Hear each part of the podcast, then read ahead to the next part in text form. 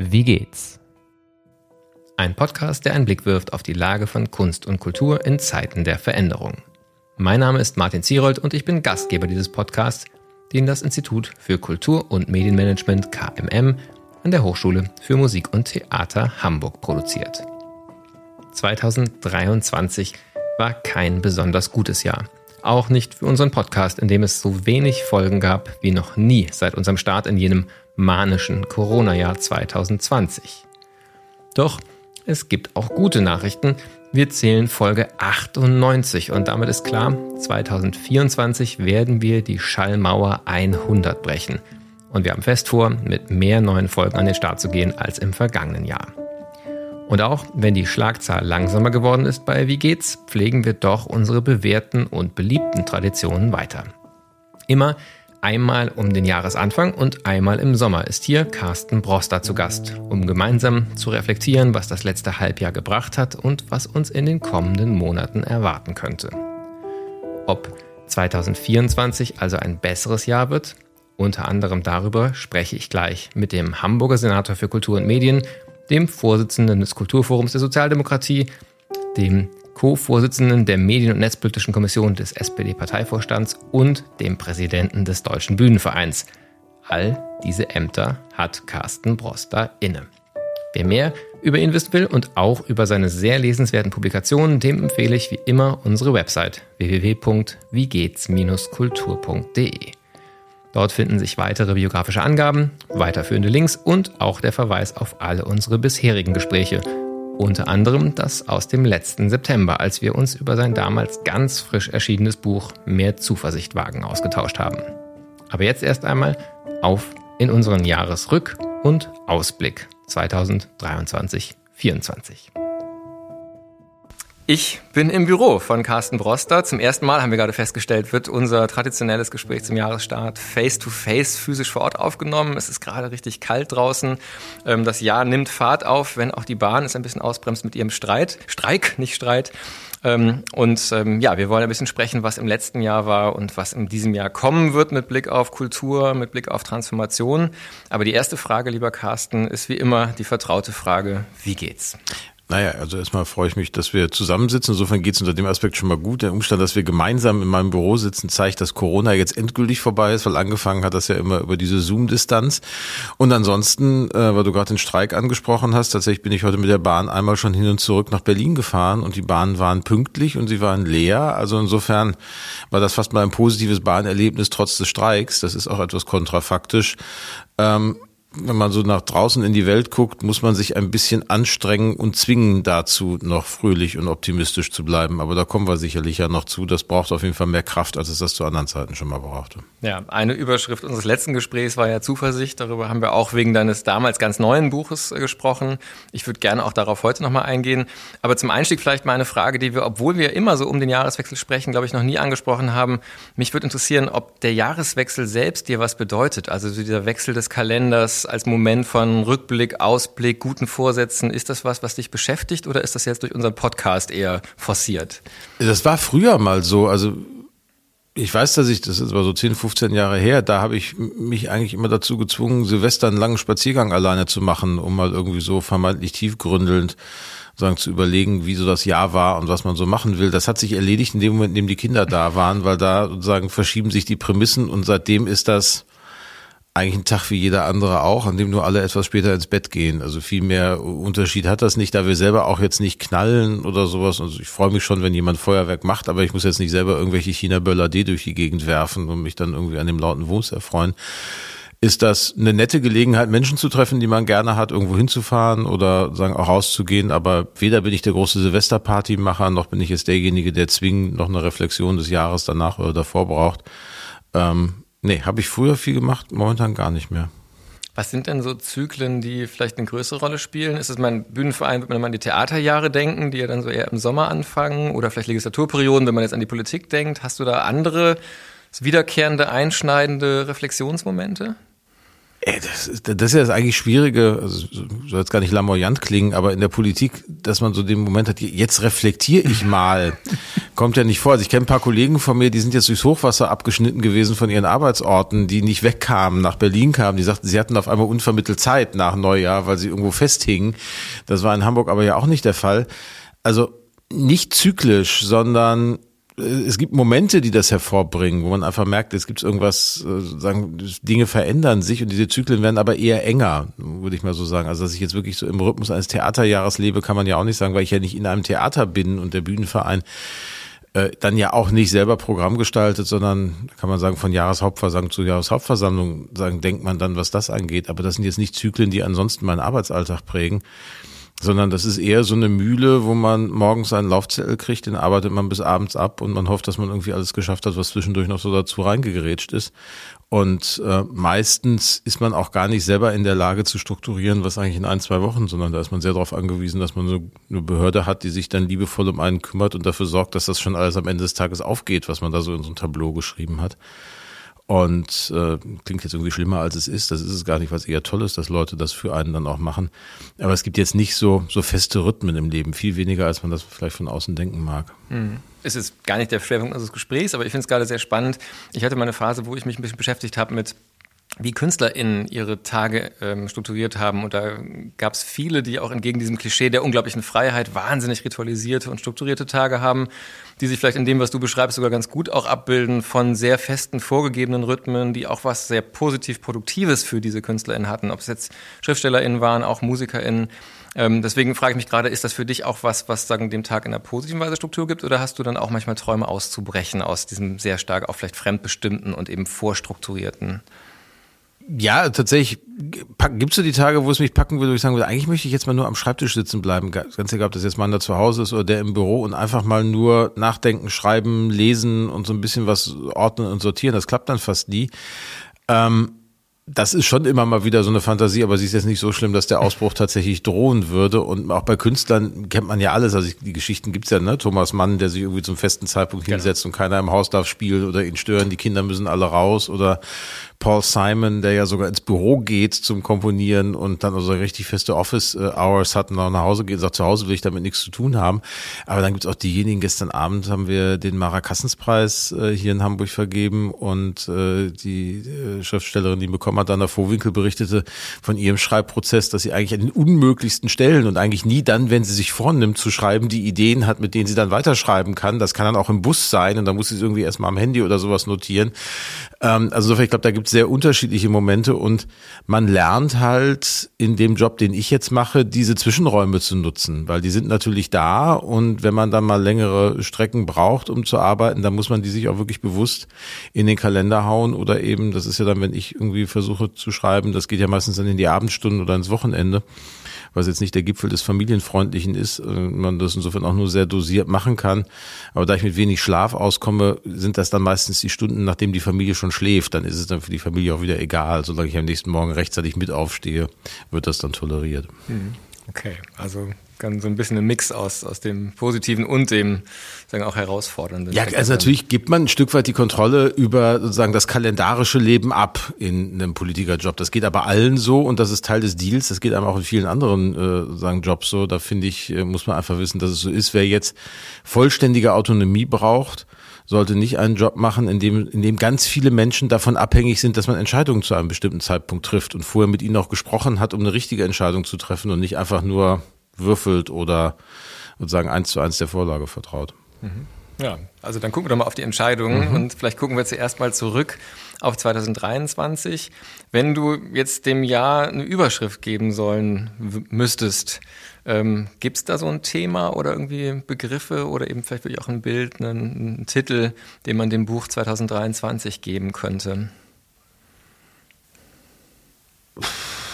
Die Krise ist da wahrscheinlich so ein bisschen. Also ich finde, wir reden seit Jahren darüber, dass es schwieriger wird und eigentlich seit den 80er Jahren, spätestens seitdem äh, sagen Volker, äh, der Volker Beck, schon, Ulrich Beck sein, äh, sein Risikogesellschaftsbuch geschrieben hat, wissen wir irgendwie, dass das alles schwieriger und enger und, und kabbeliger wird in unserer in unserer Gesellschaft. Aber der Zyklus und die Geschwindigkeit, mit der die unterschiedlichen Katastrophen dann sozusagen so seitwärts reinregnen, nimmt natürlich nochmal massiv zu und nimmt gerade auch in dem Bereich, der sich dann öffentlich-politisch sagen verdichtet zu, äh, dass der Krieg in der Ukraine fortgesetzt weitergeht, dass wir die Folgen der Corona-Pandemie immer ja auch noch spüren. Tatsächlich, auch wenn die Pandemie selber weg ist, sehen wir aber ja das, was sie dann auch angerichtet hat, jetzt erst so langsam äh, dann sagen, aufsteigen, wenn der Rauch verzogen ist.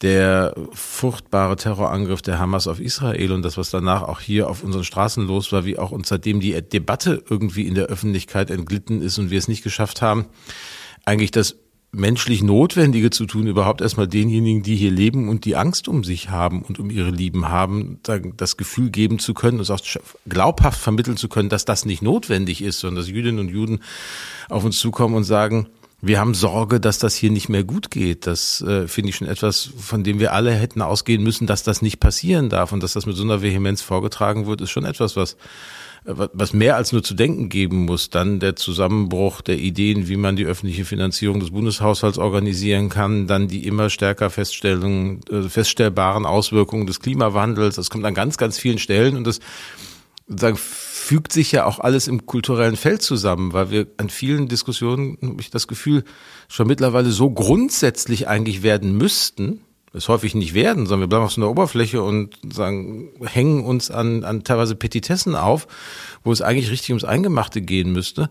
Und das merkt man aber im kulturellen Feld, sozusagen dieses Untergrundgrollen, was da so da ist und sorgt natürlich auch dafür, dass gerade in den Kulturinstitutionen und im kulturellen Feld wahnsinnig viel los ist und man einfach spürt, dass die Annahmen, wie es sein könnte, weil es in den letzten Jahrzehnten so gewesen ist, sich mittlerweile so gut wie alle als obsolet erweisen, wir aber noch gar nicht wissen, wie das Neue aussieht. Und in dieser, sagen, im Bewusstwerden dieses Umbruchs, der sich seit Jahren anbahnt, habe ich das Gefühl, sind wir 23 so vollständig reingeraten als Gesellschaft und kratzen uns immer noch am Hinterkopf und fragen, was wir mit dieser Misere jetzt machen.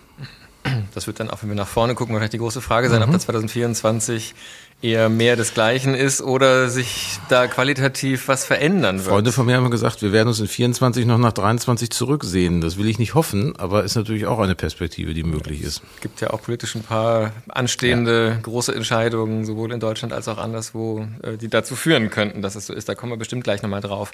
Ich würde vielleicht für einen Moment bei 2023 bei dem Rückblick bleiben wollen und ähm, noch ein paar von den Stichworten, die du genannt hast, nochmal aufgreifen. Ähm, du hast vorhin schon gesagt, wir haben per Zoom begonnen, weil Corona war. Das war der Anfang auch dieses Podcasts. Ähm, und 2023 hast du beschrieben auch als ein Jahr, in dem vielleicht an manchen Stellen erst so richtig spürbar wurde, was Nachwirkungen, wo es nicht mehr um die Pandemie, sondern vielleicht eher um die auch unbedachten, ungeahnten Effekte ähm, Ulrich Beck, den du ja auch angesprochen hast, immer von den äh, Nebenfolgen äh, gesprochen von, von Entwicklung in der Modernisierung. Wenn du jetzt auf 23 mal unter der Perspektive guckst, was sind für dich in der Kultur, aber vielleicht auch andere gesellschaftliche Sachen gewesen, wo du sagst, das ist wahrscheinlich ein Corona-Erbe gewisserweise, das wir gar nicht so antizipiert haben, als wir mittendrin gesteckt haben? Also in den Bereichen, in denen ich ein bisschen genauer hingucke, fallen mir zwei Sachen vor allen Dingen auf. Das eine ist wirklich eine, eine ziemlich erhebliche Veränderung von Kulturrezeption in einigen Bereichen. Also gar nicht so, das, was ja einige prognostiziert haben, das wird jetzt alles ganz schwierig, aber man stellt so wir sehen ja zunehmend ein paar Muster sich herausbilden, wie es aussieht. Und die Muster sind, dass das Eventisierte deutlich besser funktioniert als das Alltagskulturelle. Also die, die Routinen sind tatsächlich nicht an jeder Stelle wiedergekommen. Das ist schon etwas, was natürlich auch ein Teil der Kultur, der auch stark Alltag gewesen ist vorher und damit auch ein wesentlicher sagen Sinnbestandteil im Leben von Menschen gar nicht mehr oder immer noch Schwierigkeiten hat, wieder in diese Rolle hineinzukommen oder man erhebliche Anstrengungen mehr machen muss und man nicht einfach nur wieder da anknüpfen kann, wo man vorher angeknüpft hat, aber gleichzeitig diese Kulturangebote ja auch die sind, die sich in deutlicher Abgrenzung zu dem großen Ereignis ja auch anders darstellen wollen und sich jetzt fragen, wie sehr müssen sie in diese Ereignishaftigkeit hinein, um ihr ehemaliges Publikum daran zu erinnern, dass es sie noch gibt. Das äh, ist schon ein Thema, das uns deutlich auffällt. Und das zweite, macht mir so ein bisschen mehr Sorgen noch, weil wir die ersten Zahlen da jetzt aus Berlin auch zugesehen haben. In Hamburg haben wir sie noch nicht vorliegen. Welche Publikumsschichten vor allen Dingen in der Alltagsschicht, in der Altersschichtung wiedergekommen sind. Und wir sehen schon, das sind zumindest die ersten Zahlen, die es jetzt gibt, wie gesagt noch nicht aus Hamburg, aber aus anderen Städten, dass so die, die immer schon schwach Vertretenen, also die so nach dem Studium, nach der Berufsanfangsphase, dann in der Familiengründungsphase sich befindlichen. Ich sag mal so Anfang 30 bis äh, Anfang 40, die immer schwächer waren in der, weil die einfach genug anderes zu tun haben. Man weiß, wenn die Kids zu Hause sind und ich noch ein Babysitter, dann gehe ich jetzt nicht mehr ganz so häufig, aber irgendwie gehe ich dann schon nochmal, dass die teilweise nicht mehr kommen. Momentan. Das fällt gar nicht so sehr numerisch ins Gewicht, hat aber natürlich die große Gefahr, dass wenn ich mir nicht zwischendurch ein bisschen die Praxis des dann nochmal hingehens, weil es mir eigentlich wichtig ist, erhalte, ich in 10, 15 Jahren auf einmal aufwache und feststelle, die kommen auch nicht wieder. So einen Moment gab es mal bei den bei den Tageszeitungen in den 90er Jahren, die auch immer fest davon ausgegangen sind, mit 18 ziehen die Leute aus. Dann abonnieren sie keine Zeitung, weil sie studieren, irgendwie sonst was machen, andere Informationsmedien haben. Das war alles ja noch weit vor, vor dem Internet, als es so richtig hochkam. Und dann aber, wenn sie Anfang, Mitte 30 sind, eine Familie gründen, dann lassen sie sich irgendwo nieder und da, wo sie sich niederlassen, abonnieren sie auch wieder eine Tageszeitung und haben dann wieder die regionalen, lokalen Informationen. Und irgendwann in den 90er Jahren hörte das auf. Und die 30- bis 35-Jährigen kamen nicht wieder als Abonnenten. Und dann fing der Abostamm so abzubrechen, weil die kamen einfach dauerhaft nicht wieder. Und insofern muss man schon auf diese Gruppe ein besonderes Augenmerk jetzt legen und sich auch überlegen, wie sorge ich dafür, dass sie tatsächlich auch eben das, was sie ja eigentlich wissen, weil sie es vorher ja erlebt haben, auch wieder sagen zu ihrer Praxis machen und nicht dabei bleiben, dass ja irgendwie auch andere Erlebnisse, die man dann im eigenen Wohnzimmer vollziehen kann, auch irgendwie schön sind. Das sozusagen ist das eine, wo ich merke, das kriegen wir jetzt besser zu fassen. Beim letzten Mal, als wir gesprochen haben, sagten wir, wir wussten doch nicht, wir sehen, es verändert sich irgendwas, aber wir können doch nicht sagen, was. Da sehen wir jetzt klarer und müssen gucken, mit welchen Strategien wir da rangehen. Und das Zweite, was ich auch glaube, was eine, eine echte Folge auch von Corona ist, ist schon der Zustand des öffentlichen Diskurses in unserem Land. Also wir sind immer stärker dabei, so Reinheitsgebote für öffentliche Debatten zu formulieren. Und das hat ja auch was viel mit Corona zu tun, wo es ja dieses Corona-Leugner und du akzeptierst nicht, dass das eine Gefahr ist. Du stellst schon die zweite Frage, die du stellst, ist eigentlich eine Infragestellen der Wissenschaftlichkeit, der, der Analyse und das darf doch gar nicht sein. Da sind uns viele Verhärtungen entstanden, ja auch durchaus viele Freundeskreise zerrissen, die bis heute nicht wieder zusammengefügt worden sind. Ähm, und das merkt man schon auch. Also ist, man erreicht schneller diesen Punkt, an dem die Leute zumachen beidseitig. Und ich glaube, dass das keine gute Entwicklung ist, wenn man im Prinzip die richtige Überzeugung haben muss, um das Gespräch zu beginnen und nicht im Gespräch die richtige Überzeugung versucht gemeinsam herauszufinden und zu ergründen und erstmal davon auszugehen, dass das vielleicht auch was anderes sein könnte als das, womit man programmatisch ins Gespräch hineingegangen ist. Das hat sich, das war vorher angelegt, aber das finde ich, hat sich während der Corona-Phase auch nochmal deutlich verschärft und führt dann natürlich dazu, dass diejenigen, die vermeintlich ausgeschlossen sind, sich dann irgendwie zurückziehen in andere Blasen und irgendwie da so ihr eigenes Biotop aufmachen. Und wenn es davon irgendwann zu viele gibt, wird das natürlich für den Gesamtzusammenhang unserer Demokratie jetzt auch nicht gerade lustig. So, das sind die beiden Punkte, die ich in dem Bereich Medien und Kultur, den ich unmittelbar sagen verantworte, feststellen kann. Daneben sehen wir natürlich Veränderungen, die was mit den volkswirtschaftlichen Situationen zu tun haben und Branchen, die sich noch nicht erholt haben in der Art und Weise. Und das hat natürlich dann wiederum auch Auswirkungen auf äh, sagen die Entwicklungsfähigkeit unserer Gesellschaft. Aber da müsste ich jetzt etwas mehr dilettieren in den Prognosen. Ja, vielleicht bleiben wir dann doch bei dem Feld, was dein ureigenes Metier ist. Ähm, und vielleicht für den Moment noch mal kurz auch bei dem Kultur, weil du ja auch sagst, man muss sich jetzt um diese Altersgruppe, die da gewisserweise erwartbar immer schon wenig kam, jetzt noch weniger kommt und möglicherweise einfach diesen Kontakt verliert und dann auch nicht zurückkommen wird. Ähm, ohne dass ich dazu Zahlen hätte, wäre auch so eine Hypothese, gerade weil du es ja auch in Verbindung gebracht hast mit ähm, Familienleben, Elternsein.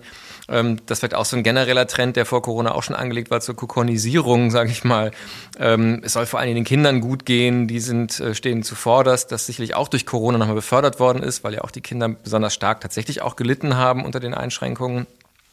Das deckt sich ein bisschen vielleicht äh, anekdotisch von der Evidenz mit so Beobachtungen, dass einfach Familienevents auch besonders gut funktionieren. Wenn man sich, was ich mit äh, auch kommerziellen Kulturevents anguckt, was da so gemacht wird, ähm, dann funktionieren Konzerte, wo eben Eltern mit Kindern hingehen, gar nicht im klassischen Bereich, ähm, sondern gerade auch im, wirklich so im kommerziellen Pop-Bereich oft ja auch sehr, sehr gut.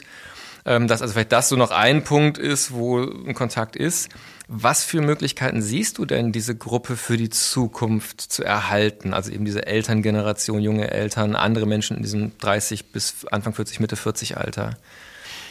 Also wie gesagt, da wir die Zahlen ja noch relativ frisch haben, kann ich jetzt nicht eine, eine Strategie rausziehen. Ich glaube, es geht ganz stark darum, dass wir wirklich gucken, wie man dieses Publikum, zu dem man ja in der Regel schon Kontakt hatte, weil sie ja vorher da waren in ihren Zwanzigern, gezielt anspricht und tatsächlich, wie du es beschrieben hast, auch überlegt, welche Formate könnten denn die interessanten sein.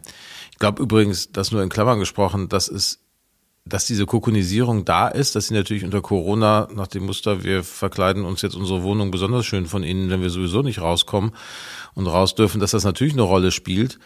Ich kann mir aber schon vorstellen, dass auch gerade viele Kinder den Lagerkoller, den sie da entwickelt haben, durchaus auch ausleben wollen und vielleicht es auch gar nicht schlecht fänden, wenn ihre Eltern ihnen ein bisschen mehr Luft zum Atmen wieder geben würden, äh, weil nicht jede Mutter und nicht jeder Vater, die sozusagen helikoptermäßig über ihren Kindern schweben, denen damit nur Gutes tun. Das, äh, insofern könnte es auch für die Familien sogar gut sein, wenn die Eltern ab und zu auch mal wieder rausgehen würden und ihren Kindern damit auch die Freiräume geben, die man braucht im Aufwachsen, auch wenn Eltern das nicht akzeptieren wollen, dass es sinnvoll ist, dass man auch relativ früh anfängt, schon eigene Erfahrungen mit sich äh, und der Welt zu machen und da auch gewisse Risiken dann dazugehören.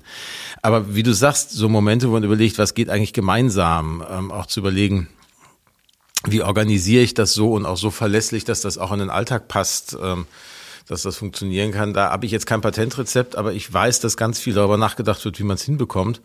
Und wirklich entscheidend ist, und da können wir eine ganze Menge mehr machen, ist ja auf der ganzen technischen Ebene dadurch, dass man ja längst nicht mehr nur als Kultureinrichtung oder auch als sozusagen Kulturveranstalter man darauf angewiesen ist, dass man Plakate auf Litfaßsäulen und an U-Bahnhöfen und an Bushaltestellen irgendwie unterbringt, sondern sehr gezielt über digitale Tools, einen, auch ein Customer Relations Management, wie man so schön neudeutsch sagt, also eine Kundenbeziehung so aufbauen kann, mit der man auch sehr gezielt sehen kann, was wird nachgefragt, was wird nicht nachgefragt, wie steuere ich das aus und wie schaffe ich dann die ersten Kontaktpunkte.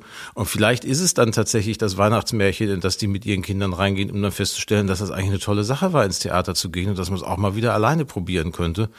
Ähm, und ähm, dass man das dann eben auch machen kann. Dabei spielt nicht zuletzt sicherlich auch momentan eine Rolle, dass man in der Preisgestaltung guckt, dass das Ganze funktioniert und aufgeht, weil natürlich man wir auch feststellen, dass diejenigen, die noch kommen, nicht alle in der gleichen Frequenz wie vorher kommen und durchaus auch sagen, das hat auch was damit zu tun, dass ich mir das nicht mehr leisten kann. Gar nicht, dass die Kultureinrichtung teurer geworden ist, aber alles andere drumherum. Und ich nicht mehr weiß, geht das am Monatsende noch auf eigentlich, wenn dann die Heizungsrechnung oder die Stromrechnung kommt. Und das wird man auch mit in den Blick nehmen müssen. Da haben die Einrichtungen natürlich nur wenig Möglichkeiten gegenzusteuern, weil sie ja selber unter den Preissteigerungen leiden und jetzt nicht an jeder Stelle überall die öffentliche Hand sagt, ja, decken wir alles, weil wir das Geld ja haben. Der Staat hat auch gerade weniger Geld. Das gehört zu dieser Polikrise wie man es jetzt soziologisch nennt, irgendwie dazu, dass wir von allen Seiten die Schwierigkeiten gerade auf uns zukommen haben. Und dann die Leute dann sagen, ja, dann bin ich erstmal vorsichtig, auch was mein eigenes Budget angeht. Und insofern muss man da schon gucken, wie man, wie man arbeitet. Ich glaube, entscheidend werden seine Öffnungsstrategien auch für die Häuser und für die Angebote, über die wir hier ja auch schon vielfach gesprochen haben, um einfach so als ein relevanter Ort sich zu präsentieren. Man sieht ja jetzt gerade, sagen wir, wenn wir hier im Januar zusammensitzen, in der Kunsthalle, die Caspar David Friedrich Ausstellung, wie überlaufen die ist und wie sehr die Leute da hingehen, wenn dann das, das, große Ereignis da ist und sagen, das will ich sehen. Das ist jetzt für Familien tagsüber, nehme ich die Kinder mit, die können auch kostenlos da rein. Und schon habe ich mal wieder einen Kulturkontaktpunkt. Und die Frage ist, wie verlängere ich den dann auch in andere Sparten hinein? Insofern kann man vielleicht sagen, was für die zwei Felder, die du aufgemacht hast, da sogar mehr Ansatzpunkte sagen, auch möglich sind, als es vielleicht in diesem öffentlichen Diskursbereich ist, den du ja auch als sehr, sehr problematisch und wie im letzten Jahr sich weiter zuspitzend beschrieben hast. Eine Frage, die ich mich da oft noch stelle, ist sagen, einerseits, wie viel liegt da an wirklich auch gesellschaftlichen Driftkräften, die du ja auch beschrieben hast, die in Corona auch verstärkt worden sind? Und wie viel hängt auch mit der Medienstruktur und auch der Medienökonomie zusammen, nämlich auch letztlich gerade, wenn man sich Social Media und sowas anguckt, ein Interesse daran hat, ähm, bestimmte Formen von Aufmerksamkeit, weil sie einfach besonders stark äh, sagen, aktivierend sind und dann eben auch den Medienkonsum stabil halten, befördern. Welche Ansatzpunkte siehst du denn da überhaupt entgegenzuwirken gegenüber diesen Blasenbildungen, Zuspitzung, Polarisierung? Na, es ist ja, also das, was du gesagt hast, hätte ich bis vor einem Jahr behauptet, stimmt vollständig, gerade auch die medienökonomische Struktur, weil natürlich sagen so bestimmte, aber ja immer noch am Ende algorithmisch kontrollierte Eskalationsmechanismen dazu führen, dass dieses berühmte Engagement auf den Social Media Plattformen vorhanden bleibt. Ne? Also ich reagiere nur auf das, was ein bisschen polarisiert und es darf aber nicht so sehr polarisieren, dass ich rausfliege. So, und das führt dann zu so einem graduellen sich verschieben, aber irgendwie ist es noch handelbar und steuerbar, weil die Plattform auch weiß, ich darf jetzt nicht cringe oder fringe werden, je nachdem, wie man es nimmt. Ne? Also seitdem Elon Musk Twitter übernommen hat und es X nennt, bin ich mir nicht mehr so sicher, ob das tatsächlich noch ein medienökonomischer Rahmen ist, weil tatsächlich ökonomisch ist das gerade suizidal, was er mit der Plattform anstellt. Also die, die, die Erlöskraft von X ist deutlich gesunken gegenüber dem Zeitpunkt, zu dem er Twitter übernommen hat. weil da offensichtlich auch eine politische Agenda hintersteckt. Und das zeigt dann eher das noch dahinterliegende zweite Problem, dass wenn ich überhaupt erstmal einzelne Unternehmen in die Lage bringe, global so eine diskursprägende Kraft zu haben, dass das dann auch schon eine Herausforderung tatsächlich für die Öffentlichkeit und damit am Ende für einen Staat, der sich als Instrument von Öffentlichkeit begreift wird, wenn es darum geht, wie organisiere ich denn zumindest einige grundlegende Regeln für so ein öffentliches Gespräch, in dem auf einmal Alltagskommunikation öffentlich beobachtbar wird. Das ist ja die Veränderung, die wir da feststellen. Und da gibt's ja ein paar Momente, wo wir jetzt schon sehen, dass die EU-Kommission anfängt, sozusagen im Bereich sozusagen von Verbreitung von Fake News oder von Nicht-Einschreiten bei übermäßiger Verbreitung von Falschnachrichten Dinge in der Hand hat, wo man zumindest normierend eingreifen kann. Wir haben ein paar Momente, die mal mehr, mal weniger funktionieren mit dem, was im Medienstaatsvertrag in Deutschland steht, wo es um die Frage geht, gibt es quasi systematische Verzerrungen durch die Algorithmen in den, äh, auf den Plattformen, was das, äh, die Sichtbarkeit von Informationen angeht. Wir sehen ähm, so Sachen, die dann eher in die Frage sagen, Regeln der vernünftigen Kommunikation untereinander, wenn ich ans Netzwerkdurchsetzungsgesetz äh, denke, dass ich jetzt nicht für einen Beitrag zum juristischen Weltkulturerbe halte, aber dass zumindest ein Versuch eines sich Näherns auch an diesen Komplex ist. Und ich merke, dass wir als Gesellschaften insgesamt noch auf der Suche sind nach Mechanismen, aber wir suchen sie eben auch und wir entwickeln auch welche, wir probieren sie aus, verwerfen sie wieder. Aber am Ende wird dazu auch gehören müssen, dass wir als Bürgerinnen und Bürger auf diesen Plattformen die notwendige Kommunikationsreife entwickeln. Also auch in der Vergangenheit haben wir ja Zeitungen nicht dazu gebracht, deswegen keinen Unsinn zu schreiben, weil wir Gesetze geschrieben haben. Es gibt in Deutschland bis heute kein Presse Gesetz in dieser Form, sondern als es in den 50er Jahren implementiert werden sollte vom Bund oder der Bund das implementieren wollte, haben sich Verleger und Journalistengewerkschaften zusammengesetzt und gesagt, wir schreiben einen Pressekodex, wir gründen den Presserat, wir regulieren uns selbst weil wir das staatsfern und frei machen wollen, weil das zu einer Demokratie dazugehört, dass nicht der Staat in so eine Rolle kommt, in der er auf einmal anfängt, Kommunikation zu normieren. Und das ist das, was mir mit Blick auf die Zukunft ein bisschen Sorge macht, dass die Stimmen sich mehren, die angesichts der Tumulte auf diesen Plattformen zunehmend fordern, dass man da doch jetzt mal richtig harte Regeln, die man auch hart durchsetzen können muss, etablieren muss.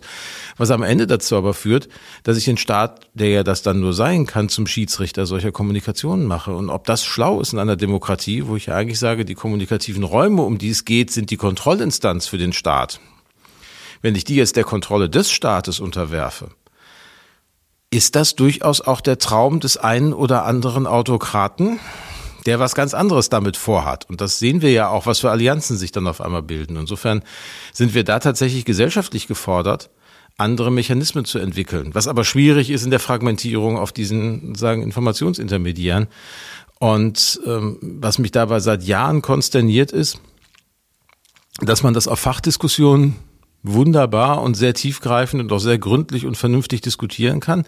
Wir es aber nicht schaffen, eine öffentliche Diskussion darüber hinzubekommen, was notwendig ist. Also das, was der erste Schritt wäre, eine Bewusstseinsbildung und dann ein sich streiten darüber, mit welchen Instrumenten man das denn hinbekäme, gelingt uns als Gesellschaft gar nicht, weil wir gar nicht den Atem haben, lang genug da dran zu bleiben. Und wann immer man so einen Stein mal ins Wasser wirft und einen Vorschlag macht, wird der ein, zwei Tage diskutiert, dann ist er aber in Fachkreisen und nicht mehr in der allgemeinen Öffentlichkeit. Und da reden wir nur über einzelne exemplarische Verfehlungen. Und das dann aufgeregt 48 Stunden und dann kommt die nächste Sau, die wir durchs Dorf treiben. Und wenn wir das nicht ändern, wenn wir das nicht zu einem politischen Themenfeld machen, wo wir auch eine gesellschaftliche Verständigung herbeiführen, dann kann uns da was wegbröseln. Und wie man das ausnutzen kann, sehen wir ja, wenn ich mir angucke, mit welcher Finesse da gerade Trollfabriken und andere Nachrichten durch die Netze treiben und wir nur zugucken. Und auch die, sagen, die, die Counterspeech-Institutionen in Medien, in öffentlichen Institutionen nicht so weit sind, dass sie dem was entgegenzusetzen haben. Und teilweise gar nicht mitkriegen, was da los ist, sondern das mitkriegen zu einem Zeitpunkt, zu dem das schon durch ist, dass wir gerade über die vermeintliche Annahme, dass wir mit deutschem Geld Fahrradwege in Peru bauen, irgendwie aufgeregte Diskussionen führen, ist auch so ein Ding, dass sich jemand ausgedacht hat, das dreimal durchs Netz getrieben hat und jetzt Politik sich mit etwas auseinandersetzen muss, was offensichtlicher Humbug ist, aber es erst zu einem Zeitpunkt bemerkt hat, zu dem dieser Humbug in bestimmten Segmenten und Sektoren unserer Öffentlichkeit vermeintliches Allgemeingut geworden ist und man das dann nicht mehr wegkriegt. Das war also eigentlich wieder bei diesem dringenden Bedürfnis, grundsätzlicher zu werden, äh, grundsätzlicher zu reflektieren, zu diskutieren und zugleich dem Fehlen eines Raums, also sowohl eines Zeitraums als auch eines Kommunikationsraums, in dem das äh, sagen, plausible Hoffnung besteht, dass, dass das demnächst passiert. Oder hast du da Zuversicht? Also sagen wir so, ich glaube, es bleibt uns nichts anderes übrig, weil die Konflikte mittlerweile so grundsätzlich geworden sind und wir ja auch die, also wir sind ja in einer ganz merkwürdigen gesellschaftlichen Situation, wo wir feststellen, dass Leute, wenn morgens die Bahn nicht fährt, sie deswegen ins Auto steigen, wenn dann irgendwelche Teenies sich auf die Kreuzung geklebt haben, sie dann nicht weiterkommen, wenn sie dann irgendwann doch im Büro angekommen sind, wenn sie eigentlich schon seit längerem unzufrieden mit dem Job sind, dann ist die Konsequenz, die Politik ist doof, die ist daran schuld und sozusagen ändern kann sowieso keiner was. Also sozusagen diese Kaskade begegnet mir fast täglich im Alltag. Das sind jetzt gegriffene Beispiele. Wir könnten drei, vier andere Bedingungsfaktoren nehmen, aber so drei, vier Punkte am Tag reichen eigentlich aus, um zu diesem grundsätzlichen Ergebnis zu kommen. Eigentlich bringt das doch alles nichts mehr. Und unsere Fähigkeit, sowas auszuhalten und einzuordnen, scheint zu sinken und die Nerven scheinen blanker zu liegen und blankgescheuerter zu sein als noch vor ein paar Jahren. Und das ist ein Ausdruck dafür, dass wir in vielen Konfliktdynamiken mittlerweile auf einer deutlich grundsätzlicheren Ebene angekommen sind und es nicht mehr reicht, an Symptomen rumzuschrauben. Ich glaube, das ist schon etwas, was da eine Rolle spielt und womit wir auch werden umgehen müssen, zumal es auch nicht mehr reicht, angesichts dieser vielfach miteinander verschachtelten Krisen, die wir haben, zu sagen, ich löse jetzt mal das eine unmittelbar anstehende Problem. Weil dahinter kommt ja noch ein Problem, dann kommt noch ein Problem. Und wenn ich jetzt ein Problem löse, heißt das in unserer staatlichen Verfasstheit ja häufig auch, okay, dann entwickle ich mal noch eine Norm, noch eine Verfahrensvorschrift, noch ein Gesetz. Und alle haben das Gefühl, eigentlich gibt es davon eh viel zu viel. So, also da dieses, also da greifen ganz viele Sachen ganz ungut ineinander. Und insofern glaube ich, dass wir tatsächlich auf einer sehr grundsätzlichen Ebene momentan angekommen sind. Und wir sehen es ja auch, dass die Akteure, die uns gerade aus dem demokratischen, liberalen Spektrum heraus Sorge machen, weil sie in den Umfragen so steigen, stellen ja erschütternd grundsätzliche, wenn gleich vollständig falsche Fragen oder geben grundsätzliche, wenn gleich vollständig falsche Antworten auf gefühlte Probleme, und was wir aus dem sozusagen demokratischen mehrheitsgesellschaftlichen Kontext heraus nicht schaffen, ist alte andere Alternativen dazu in den Raum zu stellen, sondern wir argumentieren nur, dass das nicht stimmt, was die sagen und wirken damit gleichzeitig so, als ob wir den Status quo verteidigen, was wir gar nicht tun wollen, hören aber meistens genau da auf, statt zu sagen, nee, unsere alternative Vorstellung zum jetzigen, wie es nämlich besser werden könnte in der Zukunft, ist die folgende und für die streiten wir jetzt. Und ich gehe sehr fest davon aus, dass eine Bewegung erst dann reinkommen wird in unsere Öffentlichkeit, wenn man diese positive Energie einer Vorstellung davon, wie es denn noch besser sein könnte und nicht nur mal wieder so wird, wie es früher gewesen ist, weil es jetzt gerade so doof ist.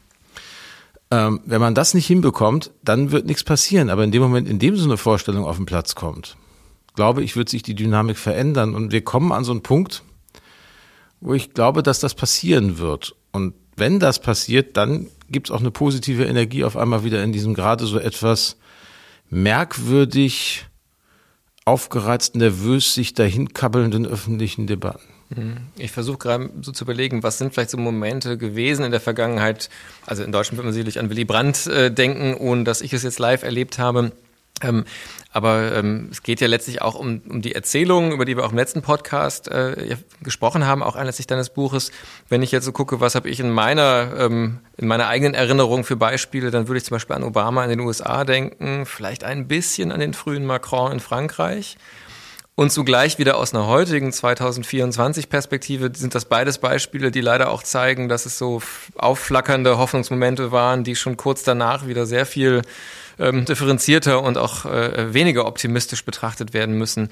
Insofern wäre nochmal eine Frage, gar nicht um jetzt schwarz zu malen, sondern eher auf der Suche nach, wo siehst du vielleicht Schimmer von etwas, das erstens überhaupt auch eine so positive Atmosphäre und selbst wenn sie dann verglühen sollte, ähm, schafft und wo, was ja noch besser wäre, ähm, hast du vielleicht sogar Zuversicht, dass was nachhaltiger, wie man dann sagen könnte, entstehen kann. Ist das überhaupt national? Wäre das, bräuchte das was Europäisches? Also wohin schaust du auf der Suche nach Funken, an denen so, so eine positive Wendung dieses grundsätzlichen, ähm, dieser grundsätzlichen Kritik und Frustration und, und Anspannung und Nervosität entstehen könnte? Naja, das Merkwürdige ist ja, dass selbst wenn ich einen Strich drunter mache und das mal alles zusammenziehe, ziehe, die Lage eigentlich noch besser ist als die Stimmung. Also Viele würden um, sogar manche sagen, ne? Um, mal da, genommen. um mal da anzufangen. Also das ist ja auch ein ganz merkwürdiges Auseinanderklaffen, selbst jetzt noch, sagen in diesen üblichen dann zum Jahresanfang, das ist so ein Zyklus, der immer wieder kommt, fällt mir gerade auf. Diese Umfragen sozusagen, was erwarten Sie denn vom kommenden Jahr für sich selbst und fürs Land?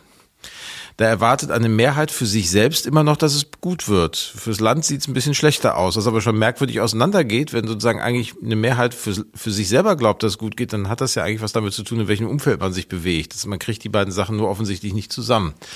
Insofern ist das ehrlicherweise immer noch der Hauptaspekt, von dem ich tatsächlich glaube, dass wenn wir uns mal wieder mit der tatsächlichen Situation befassen würden und schon ernst nehmen im politischen Raum, dass es Emotionen gibt, die da sind, weil Emotionen sind ja nie eingebildet, sondern ich habe sie oder ich habe sie nicht. Ich kann dann darüber streiten, ob der richtige Anlass für die richtige Emotion da ist, aber wenn jemand was fühlt, dann sage ich nicht, nee, das stimmt jetzt nicht, du bist jetzt nicht nervös, so, ne, sondern das ist ja sagen eine objektiv, also eine subjektiver Zustand, der nicht objektivierbar ist, um es so umzusehen. Aber ähm, da muss ich damit umgehen. Und wir fangen häufig in der Politik, und das ist der erste Fehler, nicht damit an, mit diesen Emotionen umzugehen, sondern wir versuchen sozusagen ausschließlich immer vom Faktum zu kommen, statt durch die Emotionen hindurch sich da mal die Fakten anzugucken, weil dann vielleicht die Emotion sich auch verändert.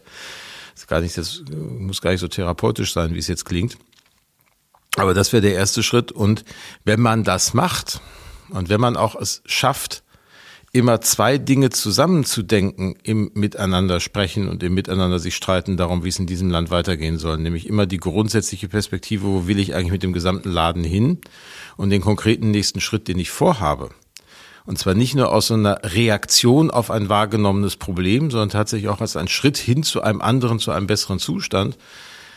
Dann kann daraus was werden. Wo finde ich das jetzt? Ich finde das in vielen Alltagserlebnissen momentan. Ich finde das vor allen Dingen bei Menschen, die tagtäglich noch sagen, daran arbeiten, dass es besser wird. Das sind jetzt gar nicht so sehr die großen Politiker, wo ich sage, wow, der hat eine tolle Story, die finde ich jetzt, die muss ich jetzt, jetzt da brauche ich einen Amplifier für, damit jeder die hören kann.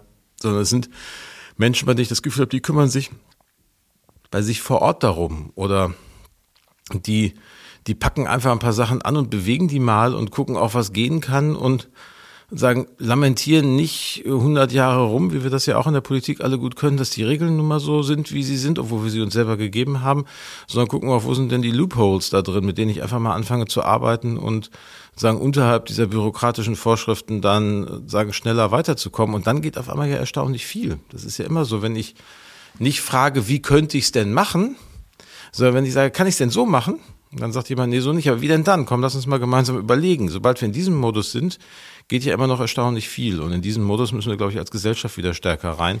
Das braucht dann gar nicht die eine Lichtgestalt aller Obama oder Macron, die irgendwie vermeintlich das gesamte Politikfeld umstürzen, sondern da sind die Deutschen, glaube ich, immer noch sehr viel nüchterner, was ihre Politiker angeht.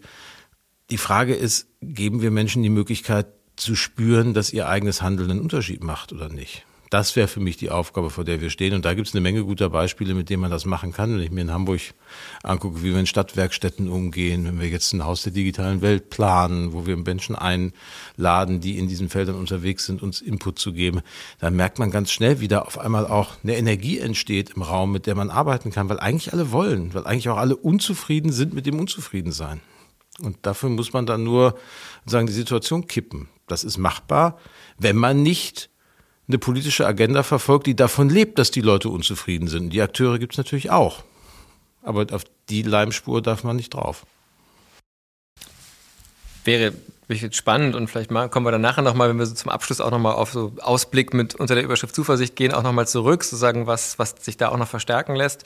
Ähm, du hast zuletzt die angesprochen, die von der Unzufriedenheit profitieren und sie auch befeuern und ein Interesse auch daran haben, ähm, dass die, die Lage auch noch finsterer, als sie sicherlich an vielen Stellen ähm, objektiv ist, äh, gezeichnet wird. Es gibt, gab ja auch sagen, im Ende des letzten Jahres dieses Buch Triggerpunkte, was viel diskutiert worden ist was auch nochmal versucht, empirisch aufzuzeigen, dass auch diese wahrgenommene Spaltung in vielen sachlich-inhaltlichen Themen vielleicht gar nicht so stark vorhanden ist, ähm, aber tatsächlich eben die medialen diskursiven Effekte um bestimmte Triggerthemen herum ein Bild von so einer Spaltung machen, das mit einem ganz klaren intentionalen Interesse von bestimmten, gerade auch politischen Kräften befeuert wird. Ähm, wenn wir jetzt auf 2024 mal nach vorne gucken, ähm, du hast schon gesagt, vielleicht wünschen wir uns irgendwann 2023 zurück. Ähm, Stichpunkte, die für mich einfach mit Blick auf dieses Jahr sehr naheliegend sind, sind die anstehenden Wahlen, sowohl erstmal die ähm, Landtagswahlen, die in Deutschland kommen werden, die Europawahl, die wir haben werden, auch natürlich die Wahl, die in den USA 2024 ansteht. Ähm, und um jetzt nicht so eine Art von der grundsatzpolitische politische Perspektive aufzumachen, sondern auch nochmal auf den Kulturbereich zu gucken. Eine Frage, die ich mich mit Blick auf die Wahlen immer wieder stelle, ich habe ja auch in den letzten zwei, drei Jahren immer wieder bei Kulturpolitik gesagt, ich wünsche mir eigentlich manchmal mehr Gestaltung. Ich wünsche mir auch eine Kulturpolitik, die stärker artikuliert. Wir sprechen hier von Steuergeldern und äh, wenn alle Menschen etwas bezahlen, dann darf man auch bestimmte Vorgaben, nicht ästhetisch-künstlerisch, aber doch bestimmte Erwartungen formulieren. Ähm, und vielleicht dürfte da die deutsche Kulturpolitik selbstbewusster ähm, und vielleicht auch sagen, mehr als nur über Besuchszahlen ein Gesprächspartner von Kulturinstitutionen sein. Ähm, und ich denke manchmal selber, vielleicht wird 2024 das Jahr, wo diese Forderung sich ganz anders anhört, wenn nämlich dann tatsächlich irgendwo ein AfD-Politiker oder eine AfD-Politikerin ähm, über Kulturthemen mit Verantwortung und Gestaltungskraft sprechen wird und man sehr froh ist, dass wir eine doch sehr defensiv zurückhaltende Kulturpolitik in Deutschland haben. Wenn wir also mal so diese Perspektive jetzt nach vorne auf das Jahr als erstes einnehmen, wie guckst du auf die Kulturpolitik und die anstehenden Veränderungen, die, die uns drohen äh, ähm, im, im kommenden Jahr. Ja, die Gefahr, dass wir in so eine Situation hineinlaufen, besteht natürlich, weil wir ja auch noch etliche Kommunalwahlen haben werden, in, äh, und das schon Mitte des Jahres, wo natürlich in der Tat danach es nicht unplausibel ist, dass Menschen in Regierungsverantwortung gekommen sind die tatsächlich wenig Skrupel haben, in die inhaltliche Programmatik von Kultureinrichtungen einzugreifen. Das kann man sich ja angucken, wenn man sich die Wahlprogramme der AfD durchliest. Da stand im letzten Bundestagswahlprogramm drin, dass man von Kultureinrichtungen ein Bekenntnis zur deutschen Leitkultur erwartet und gleichzeitig findet, dass die nicht äh, sozusagen sich einzumischen hätten in die politische und öffentliche Meinungs- und Willensbildung. Äh, Im, glaube im Landtagswahlkampf Sachsen-Anhalt, das ist ja schon ein paar Jahre her, stand drin, dass man sozusagen ein eine Stärkung der regionalen Identität und sozusagen der Heimatgefühle haben will durch die Kultur, sagen Angebote, die man dann als Land zur Verfügung stellt und fördert.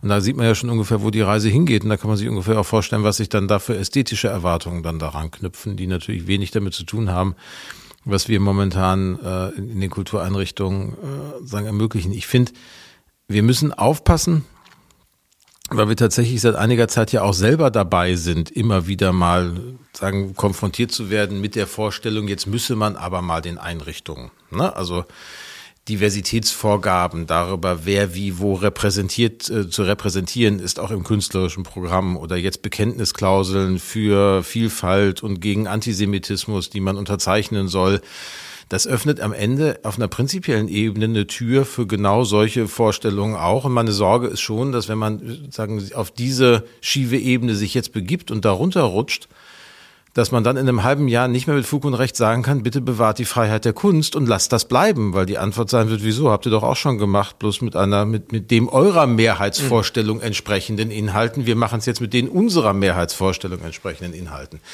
Und was wir, glaube ich, hinbekommen müssen, ist, in der Kulturpolitik, dass wir, was die Inhalte von künstlerischer Produktion angeht, jenseits der gesetzlichen Vorgaben, die wir haben, und die sind ja klar an vielen Stellen, der Versuchung widerstehen, über Verwaltungsvorgaben politisch künstlerisch Inhalte zu prägen. Das geht schief. Und das sollte man auch tunlichst lassen. Was aber nicht heißt, dass Kulturpolitik nicht ein sehr engagierter öffentlicher Gesprächspartner über die Ideen und Vorstellungen, was man mit Kulturpolitik und auch mit kultureller Förderung übrigens des Staates erreichen will in einer Gesellschaft. Also was wir wollen mit Kulturpolitik, darf man durchaus artikulieren. Das Punkt, der Punkt ist nur, wir wollen in der Regel nicht ein Ziel erreichen, sondern mich treibt um, vor dem Hintergrund auch dessen, was wir gerade besprochen haben, dass wir mit, mit kulturellen Angeboten einer Gesellschaft die Möglichkeit geben, zu erkennen, dass sie zu mehr fähig ist, kreativ, als das, was sie momentan selber sozusagen im öffentlichen, im politischen, im gesellschaftlichen Raum für leistbar hält. Weil sie sich selber mit ihrer Kreativität und mit ihrer Fähigkeit, andere Zusammenhänge zu denken, in kulturellen Kontexten konfrontiert und darüber auch ein Bewusstsein für die Fähigkeiten des Menschen mit sich bringt. Das ist eine sehr grundsätzliche, auf eine auf eine sehr eminente Art politische Dimension, die aber nichts mit dem Erreichen eines konkreten Ziels zu tun hat. Und diese Kraft würde ich immer verteidigen wollen. Diese Kraft ist aber unmittelbar in Gefahr, wenn ich sage, sie ist einzusetzen, um Folgendes zu erreichen. Und wenn ich das machen wollen würde, letzteres, müsste ich es in Gesetze schreiben und müsste gucken, ob es dann verfassungsfest ist oder nicht. Und was ich tun nicht lassen sollte, ist eine Verwaltung zu sagen, bekenn dich mal dazu, um dann drei Seiten später zu sagen, übrigens, wir müssen, wir prüfen aber nicht nach, was das heißt, wenn du dich bekannt hast. Dann ist es ehrlicherweise auch nur noch weiße Salbe und führt nur noch dazu, dass die Verwaltung sagen kann, guck mal, wir haben uns doch gekümmert.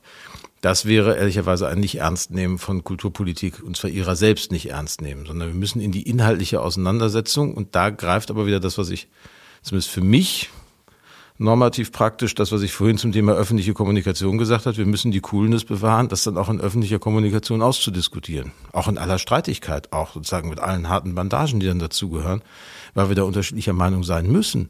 Sonst brauche ich keine öffentliche Diskussion. Die ist überflüssig, wenn sich alle einig sind oder der Staat sagt, das ist die richtige Ansicht. Das sozusagen haben wir nur an den wirklich harten Grenzen, wo es dann aus unserer Sicht unerträglich wird, normiert, aber nicht davor, wo wir Sachen nur falsch finden dann reden wir darüber und müssen miteinander weiter darüber streiten. Und da ist tatsächlich Kulturpolitik in den vergangenen Jahren zu defensiv gewesen, weil die Rede von der Freiheit der Kunst natürlich auch so ein bequemes sich zurückziehen ist. Ich hebe die Kunst auf so einen hohen Sockel, dass ich sagen kann, sie darf alles machen.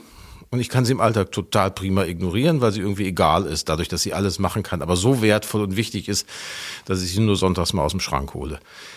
Das Kunst ist für mich schon ein gesellschaftlich relevanter Antreiber oder kann das sein, wenn sie sich dazu entscheidet, das zu sein. Deswegen nehme ich sie ernst und nehme auch ihre Interventionen ernst und setze mich mit denen auch auseinander und setze mich mit denen auch streitig auseinander. Und das kann Kulturpolitik auch gut vertragen. Ich glaube, das kann die Kunst auch vertragen, weil sie dadurch in ihren Positionen inhaltlich ernst genommen wird und damit auch zu einem echten, relevanten Gesprächspartner wird. Und dieses Gespräch zwischen dem, was Kunst kann und dem, was öffentlich diskursiv ausgetragene Politik kann, halte ich für zwingend notwendig. Und wir haben in den letzten Jahren vielfach versagt, es zu führen.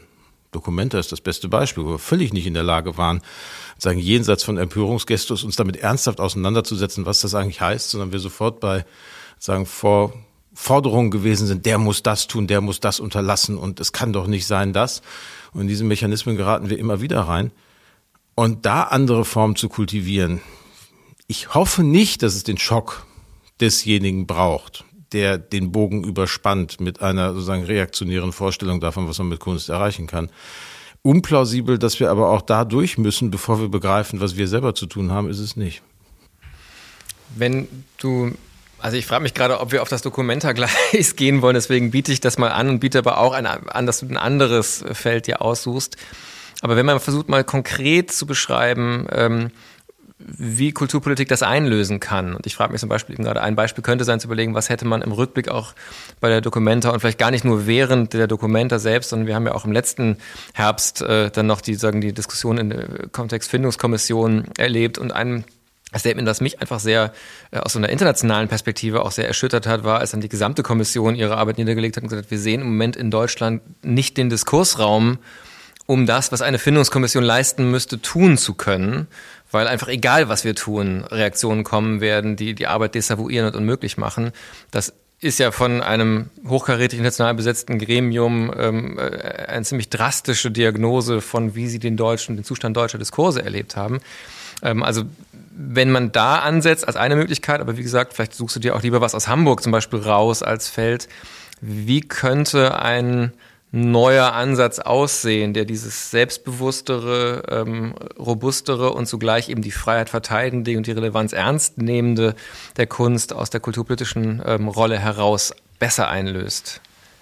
Also ich glaube, man kann es am Beispiel der Dokumenta ganz gut machen, weil die ja durchaus auch mittlerweile durch ein paar Beratungsprozesse durch sind in der Frage, wie soll es denn künftig aussehen? Und dabei ja auch Vorschläge entwickelt haben, die ich jetzt noch nicht bis zum Ende durchdrungen habe, muss ich zugestehen, aber in der grundsätzlichen Stoßrichtung sehr bedenkenswert finde, weil sie eben ja nicht sagen, Förderer gebt mal vor, was zu tun ist, sondern eigentlich versuchen, auf einer Verfahrensebene zu bleiben und zu sagen, bevor ihr Entscheidungen trefft, ist es sinnvoll, dass ihr als Kultureinrichtung euch darüber klar werdet, nach welchen Maßstäben ihr die Entscheidungen trefft.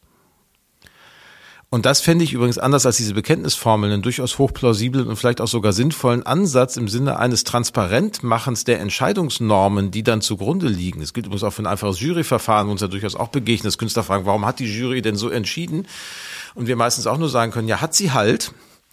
Und weil die Jury selber zwar die Regularien, die wir in Vergabe, äh, sozusagen in den Zuwendungsbescheiden oder in den Vergaberichtlinien, in den Förderrichtlinien haben drinstehen, hat aber nicht zwingend sich selber nochmal sowas, eine Geschäftsordnung ist jetzt hochgegriffen, aber einfach so die Key Essentials, was will ich in diesem Jahr, warum fördern und wie wie wähle ich aus und wie ich entscheide ich, nicht transparent für sich festgehalten hat, sondern gegebenenfalls auch einfach nur da sitzt, die sagen Sachen sich anguckt, diskutiert, bis man sich irgendwie einig ist und dass sozusagen die Einigung sich eher so aus dem Raum ergibt, was ja durchaus auch ein Mechanismus ist, den man auch in anderen Kontexten kennt. Ich glaube, es wäre sinnvoll, zu sagen, wir verlangen von öffentlich geförderten Einrichtungen, dass sie für sich selber diesen Klärungsprozess durchlaufen und den transparent festhalten.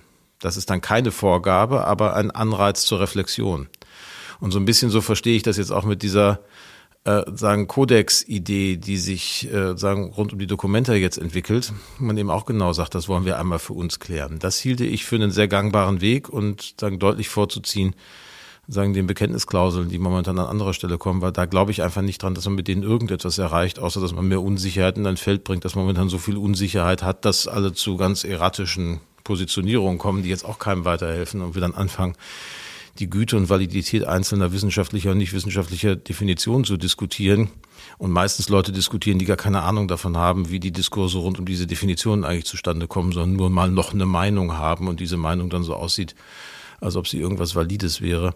Da wäre ich sehr dafür, dass man das eher in Verfahrensregeln verlagert, um die Freiheit zu wahren, um aber gleichzeitig auch sicherzustellen, dass man sich die Frage mal gestellt hat, was man tut damit dann nicht so ein Desaster passiert wie bei der letzten Dokumenta, wo wenn dann was passiert, nachdem vorher ein Jahr lang alle versprochen haben, es wird nichts passieren, keiner weiß, was dann zu tun ist. Sondern die Frage klärt man besser vorher und nicht entlang des Einzelfalls. Den Weg äh, versuchen wir gerade mal zu beschreiben, wie das aussehen könnte, ähm, um eben Kunstfreiheit ernst zu nehmen, aber Kunst nicht aus der Verantwortung für sich selber auch dann einzustehen zu entlassen. Wenn ich das richtig verstehe, wäre das ja, und das fände ich einen sehr spannenden Ansatz, ähm, wo ich auch auf die Antworten sehr, sehr gespannt wäre, dass man eigentlich die Häuser selber nochmal einlädt, auffordert, nicht im Modus von Leitbildern, was ja zum Beispiel bei Hochschulen auch in probiert worden ist, die dann alle gleich aussahen und am Ende auf wir halten es ans Grundgesetz hinausgelaufen sind, ähm, Menschen stehen an erster Stelle und so weiter, alle kennen diese Floskeln, sondern tatsächlich mit dem Ziel einer wirklichen Spezifik aufzufordern, zu sagen, wozu verpflichtet ihr euch, wenn es euch nicht geben würde, warum müsste man euch gründen, wäre vielleicht auch so eine Fragestellung und das möglichst spezifisch individuell Haus zu Haus zu beantworten, aber eben tatsächlich aus den Häusern heraus zu beantworten. Wäre das, das eine Form, die dir davor schwebt oder wie könnte das, was wäre das Produkt sozusagen einer solchen Verfahrensregel, wie wird das aussehen? Ja, wie gesagt, wir sind noch, also ich bin noch im, im darüber nachdenken hm. mit anderen klugen Leuten und habe noch nicht den Stein der Weisen in der Hand, insofern will ich mich da jetzt, was das Instrument angeht, noch gar nicht vollständig festlegen, aber tatsächlich die Idee, erstmal nicht auf den Inhalt, sondern aufs Verfahren zu gucken. Stärker, das wäre schon für mich der fast der wichtigste. Also in der Frage erstmal, was geben wir als Staat vor, wenn wir was vorgeben? So, dass wir sagen würden, wir machen das. Zweitens, dass wir die Entscheidung und das sich befassen damit bei denen verankern, die über den Zugang zu Kultur, zu kulturrelevanten und kunstproduktionsrelevanten Ressourcen verfügen und nicht wie jetzt bei den anderen Vorschlägen, bei denen, die sie annehmen, die sich dann auf was verpflichten müssen.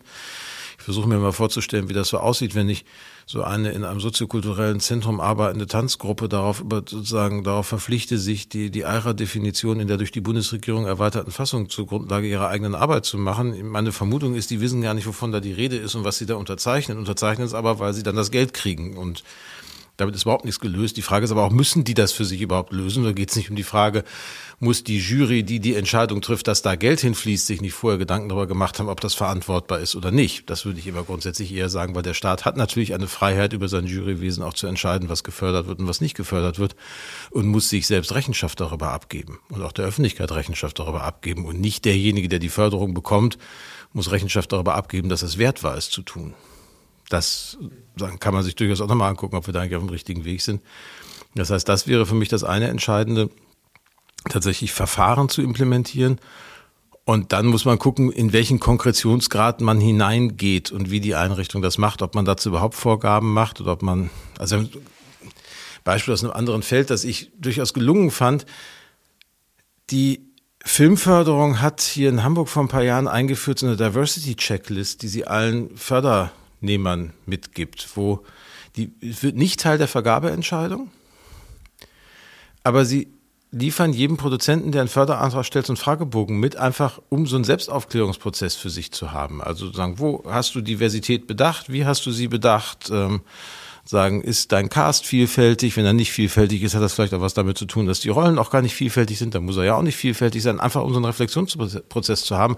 Und abgesehen von den üblichen zwei, dreien, die dann die Satiren gemacht haben, wie sähe ein James Bond aus, wenn die Filmförderung Hamburg-Schleswig-Holstein ihn fördern würde, haben aber ganz viele äh, Produzentinnen und Produzenten sehr dankbar und positiv reagiert, weil sie gesagt haben, das gibt ihnen auch nochmal so eine Guideline an die Hand von Fragestellungen, die sie sich gar nicht bisher gestellt haben, wo sie aber festgestellt haben, als sie denen erstmal konfrontiert, sozusagen mit denen konfrontiert waren, dass das hochgradig produktiv war, sich damit mal auseinanderzusetzen und sie festgestellt haben, ein paar Sachen haben sie einfach nur aus Routine so gemacht, wie sie sie halt immer gemacht haben und festgestellt, es gäbe einen besseren Weg und das Produkt wird besser dadurch.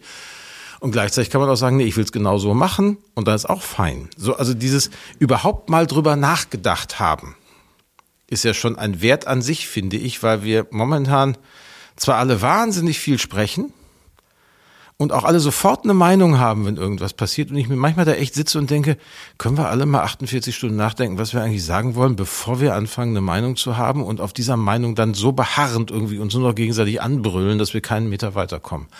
Und diesen Raum zu schaffen durch einen institutionalisierten Reflexionsmoment, das fände ich spannend. Das wäre dann ja auch das Dialogangebot, von dem andere gerade sprechen, wo ich nur als jemand, der ja mal katholisch erzogen worden ist, noch nicht ganz verstanden habe, wie Confessio und Dialog zusammengehören. Aber vielleicht erklärt mir das nochmal einer. Da ich protestantisch aufgewachsen bin, bin ich da der Falsche. Ja, aber ihr bekennt euch ja auch, oder ihr habt ja auch Glaubensbekenntnisse und sowas. Das aber ich würde gerne nochmal auf, weil du sagtest, ihr arbeitet gerade daran und denkt über solche Formate nachfragen. Ist das was, was 2024 das Licht der Welt erblicken wird, im Sinne von implementiert in ersten Fördermaßnahmen, austauschen mit Einrichtungen? Das finden wir mal raus, aber ich wäre da sehr für. Mhm. Was wäre sonst 2024 eine kulturpolitische Maßnahme, von der du hoffst ähm, oder vielleicht auch selber schon auf dem Zettel hast, dass sie kommt, die einen positiven Unterschied machen wird? Naja, also erstmal haben wir ja in Hamburg einen Club zu retten. Das ist äh, das Molotow. Das äh, beschäftigt uns schon. Ich hoffe, dass wir das im Laufe des Jahres 24 hinbekommen, dass wir wissen, wie wir das Molotow soweit sagen am Leben erhalten und auch spielfähig halten, dass es dann sagen die Zeit, bis es am Ende an dem Standort, der ja schon seit langem feststeht, wo er am Ende mal sein soll, dann auch wieder sein wird. Das wird sicherlich eine Aufgabe sein, die eine große Rolle spielt. Und ich hoffe sehr, dass wir beim Haus der digitalen Welt weiterkommen, dass wir da sagen, dazu kommen, dass wir wissen, wo der Standort sein wird. Da wird intensiv dran, also in den Inhalten wird ja intensiv gearbeitet. Die Standortfrage ist eine, angesichts der allgemeinen Umbruch am Immobilienmarkt nicht ganz leicht zu beantworten, aber da haben wir uns eigentlich auch fest vorgenommen, dieses Jahr deutlich weiterzukommen. Und auf einer inhaltlichen Ebene, muss ich gestehen, bin ich sehr gespannt auf einen ja wirklich fast epochalen Umbruch, der uns dieses Jahr in Hamburg bevorsteht, wenn John Neumeier nach 51 Jahren das Hamburg Ballett sagen, an einen Nachfolger übergeben wird und selber noch mit einer letzten Epilog von ihm selber genannten Inszenierung noch einmal einen künstlerischen Stempel hier hinterlassen wird und dann jemand Neues versuchen wird, mit diesem Erbe umzugehen. Ich glaube, dass das etwas ist, was wahrscheinlich präzedenzlos ist in der Kulturlandschaft. Und ich bin sehr gespannt, wie wir alle miteinander das hinbekommen, dass das gut wird und dass wir die große Tradition des Hamburg Balletts an der Stelle dann auch werden weiter weiter prägen und pflegen können. Das äh, sagen ist das, wo ich sehr gespannt drauf gucke, was passiert. Und ansonsten haben wir natürlich all die Themen, die alle momentan haben, dass die Kosten wegrennen, ohne dass der Staat in gleichermaßen mehr Einnahmen generiert, dass man die Kosten einfach decken kann und wir insofern gucken müssen, wie wir es für alle plausibel halten, weiter dabei zu bleiben, Kultur und Kunst zu produzieren und nicht irgendwann die eine oder die andere entnervt aufgeben, weil sie sagen, wir kriegen das nicht mehr dargestellt für uns. Das ist sicherlich die große sagen jetzt nicht auf einen Einzelfall äh, zu reduzierende Aufgabe, vor der wir momentan miteinander stehen, dass wir das, was wir jetzt in den letzten Jahren während der Corona-Pandemie und so wirklich gut eingeübt haben, da auch eng beieinander zu bleiben und auch die Lagen zu kennen und dann auch helfen zu können, dass wir das auch jetzt schaffen in Zeiten, die ja von der haushalterischen Seite objektiv schwieriger sind als die Corona-Pandemie. weil in der Corona-Pandemie wir diese Sondersituation hatten, dass wir Kredite aufnehmen konnten, dass wir wirklich auch über das normale Maß des Haushaltes hin abfedern konnten. Das steht uns jetzt alles nicht zur Verfügung. Das heißt, wir müssen in den Maßgaben, äh, in denen sagen eine Haushaltsaufstellung passiert, diese Probleme lösen. Und das überfordert selbst jemanden, der kreativ Mathematik mit einem nordrhein-westfälischen Abi gelernt hat, an der einen oder anderen Stelle noch ein bisschen.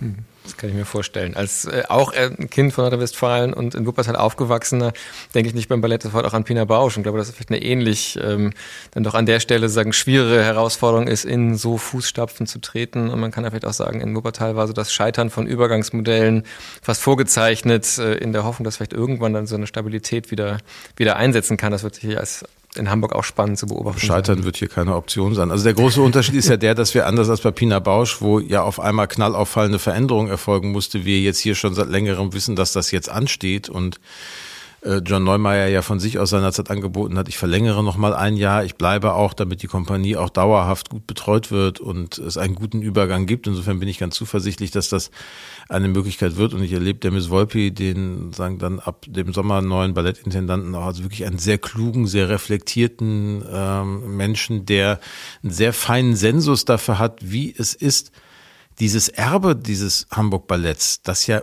untrennbar mit John Neumeier verknüpft ist und auch verknüpft bleiben wird.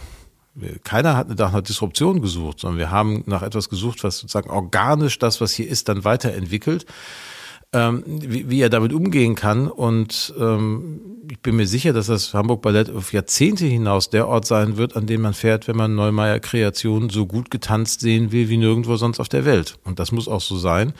Und trotzdem gibt es ganz viele weitere Sprachen, äh, choreografische Sprachen im Tanz, die äh, man dem Publikum hier auch mal näher bringen kann. Und das auszuloten, das wird eine hochgradig spannende Angelegenheit. Hm. Und da sind wir eigentlich mitten in dem Bereich, der in unseren Gesprächen immer ähm, meistens am Rande nur vorkommt, nämlich die eigentlich ästhetischen, künstlerischen Erfahrungen, ähm, die ja dann letztlich genau diese Kraft auch haben. Ähm, du hast es vorhin beschrieben, als sagen so konfrontiert sein mit den Möglichkeiten des Menschseins und dem vielleicht auch mehr, als man so in den Mühen des Alltags äh, sich selbst und der Gesellschaft zutraut. Wir sind schon mitten auf der Zielgerade, wir sind auch schon mitten im Ausblick. Ich würde dich ähm, zum Schluss gern noch einmal unter dieser Überschrift Zuversicht auf 2023 zurückblicken lassen und dich nach so ein, zwei Momenten von besonderer Zuversicht im letzten Jahr fragen fragen? Momenten von besonderer Zuversicht im letzten Jahr. Ich glaube, was mich zuversichtlich im kulturellen Leben gemacht hat, ist der großartige Erfolg, den Karen Bayers Anthropolis-Reihe im Schauspielhaus gehabt hat, weil ich muss gestehen, als sie mir das erste Mal gesagt hat, sie macht jetzt in dieser Saison mit fünf in zwei Wochen Rhythmus aufeinanderfolgenden, aufeinander aufbauenden Stücken auf, habe ich schon gedacht, oh Mensch, das kann aber auch ganz furchtbar schief gehen, wenn das erste Ding nämlich durchrauscht, dann kriegen wir danach den Herbst gar nicht mehr hoch und danach haben wir eine ganz andere Diskussion im Schauspielhaus. Am Ende ist es ein künstlerischer Triumph geworden, der zeigt, und das nehme ich mit aus dem Moment, was gehen kann, wenn man den Mut hat, auch einen eingetretenen Pfad zu verlassen und tatsächlich nicht alles auf eine Karte zu setzen. Das war kein Wabonspiel, aber schon zu sagen, wir riskieren jetzt mal etwas jenseits des Üblichen. Und dabei sind, finde ich, herausragende Theaterabende entstanden. Das muss ich wirklich sagen. Also insbesondere der vierte Teil Iokaste, der ein uralter Stoff und gleichzeitig so unfassbar dicht an dem, was ähm, sagen, was uns in unserem Alltag und unseren alltäglichen Diskursen umtreibt, dass äh, der wirklich noch tagelang nachgeheilt hat. Und ich muss gestehen, es war kein zuversichtlich machender Abend. Ne? Also es ist sozusagen immer wieder sozusagen fast mantraartig die gleiche Situation. Die sagen, Frau von Ödipus ruft ihre beiden Söhne an den Tisch ähm, und sagt, es muss Frieden sein und wenn kein Frieden ist, muss Frieden verhandelt werden. Und dann sagt einer der beiden Söhne immer, und jetzt muss einer anfangen zu sprechen, obwohl keiner was zu sagen hat. Und zum Schluss sind sie alle tot. Ne? Also das ist jetzt, hat halt nicht funktioniert. Und äh, sagen, die Dichte und Nähe zu weltgeschichtlichen Ereignissen ist dann schon eklatant da. Aber dass ich aus diesem Abend rausgegangen bin und das tagelang in mir nachgeheilt hat, hat mich auf einer ganz anderen Ebene zuversichtlich gemacht, dass Kunst einen Effekt hat und dass sie wirken kann bei denen, die sie wahrnehmen. Und dass das auf einer sehr fundamentalen, sehr grundsätzlichen Ebene nicht nur einmal so ein Snack ist und dann ist es vorbei, sondern dass man dadurch, dass ich jetzt drei Monate danach noch darüber spreche, belegt das ja nochmal, dass das wirklich etwas ist, was ähm, sagen Nachhalt und in diesem Nachhalt auch Wirkung hat. Und auf solche Erlebnisse baue ich ehrlicherweise und ich wünschte mir, und deswegen treibt mich das schon um, wer geht eigentlich dahin und wer, wen erreichen diese Angebote momentan, wen erreichen sie noch nicht, dass es uns gelingt, dass mehr Leute, die davon erreicht werden, weil ich wirklich glaube, dass das etwas ist, was jemand auflädt, völlig unabhängig davon, was am Ende inhaltlich die Botschaft da ist, schlicht die Erfahrung, dass da was passieren kann. Das war schon so, wie sagen, mit das am zuversichtlich machen und ansonsten fällt mir tatsächlich auf, dass wann immer ich eine Veranstaltung mit meinem Buch mache, ich merke bei den Leuten, dass, dass die Leute, die wissen, wie das Buch heißt und die mutmaßlich auch deswegen kommen, weil sie sich mit dem Thema des Buches auseinandersetzen wollen. Aber man hat manchmal echt schon das Gefühl, dass da wirklich so ein Aufatmen durch den Raum geht, wenn man sich tatsächlich mal konsequent anderthalb Stunden lang versucht darum zu kümmern, wie könnte es denn besser werden? Und diesen ganzen Kram des Beschreibens, was alles nicht klappt, mal beiseite lässt und einfach mal nur dazu einlädt, zu überlegen, wie wir es denn besser machen können dann merkt man in diesem Raum, das gerade jetzt am Wochenende in Köln gehabt, wo ich war, sagen, dass da wahnsinnig viel auf einmal geht und dass die Leute eigentlich Bock haben. Und irgendwie muss es uns gelingen, diese Lust auf die Straße zu bringen. Hm. So zwei, zwei Sachen, die mir dazu sofort noch einfallen.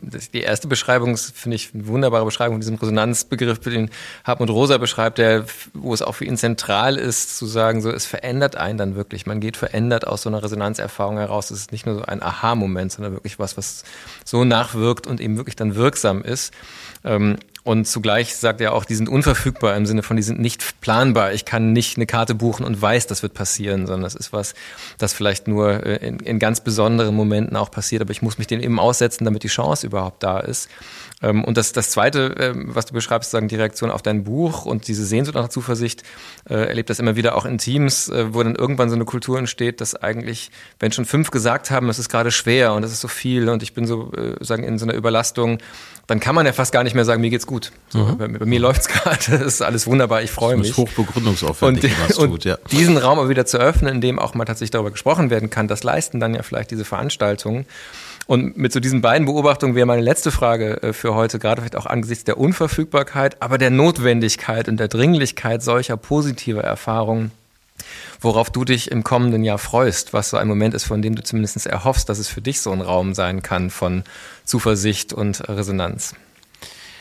Ähm, also tatsächlich habe ich mir Karten besorgt für ein Konzert, auf das ich mich wahnsinnig freue. Das, wo ich auch privat hingehe, ist auch gar nicht in Hamburg, sondern wird in Berlin stattfinden, weil es in Hamburg die Künstler da nicht auftaucht. Und das ist Cat Power, die momentan auf Tour ist. Ähm, mit einem von ihr nachgestellten Konzert, das Bob Dylan 1966 auf seiner England-Tour gegeben hat. Und die Platte dazu ist schon erschienen und die ist so wunderbar, dass ich mich auf dieses Konzert im Admiralspalast tatsächlich wahnsinnig freue. Und das wird jetzt wahrscheinlich kein augenöffnender Moment sein, aber man ist ja immer sagen, konfrontiert zumindest war es immer früher in meinem Freundeskreis eine ganz wesentliche Frage. Wie wäre das eigentlich gewesen, wenn wir dabei gewesen wären, als das erste Mal Like a Rolling Stone im Radio lief? So, das ist im Moment, den kennt man ja nicht, weil man rekreiert das ja nur als Nachgeborener.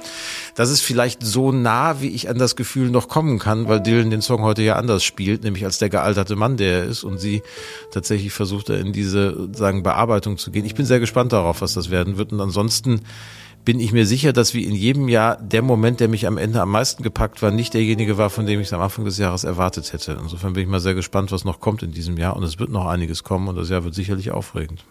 Wir sprechen hoffentlich im Sommer wieder, dann können wir also eine erste Zwischenbilanz genau. ziehen. Vielen Dank bis hierhin. Sehr gerne. Das war die 98. Folge unseres Podcasts Wie geht's? Kultur in Zeiten der Veränderung. Links zum Gespräch gibt es wie immer auf unserer Website www.wiegehts-kultur.de. Weitere Folgen sind schon in Vorbereitung. Noch vor Ostern werden wir uns sicher das ein oder andere Mal wiederhören. Ich freue mich darauf. Bis bald. Passen Sie gut auf sich auf.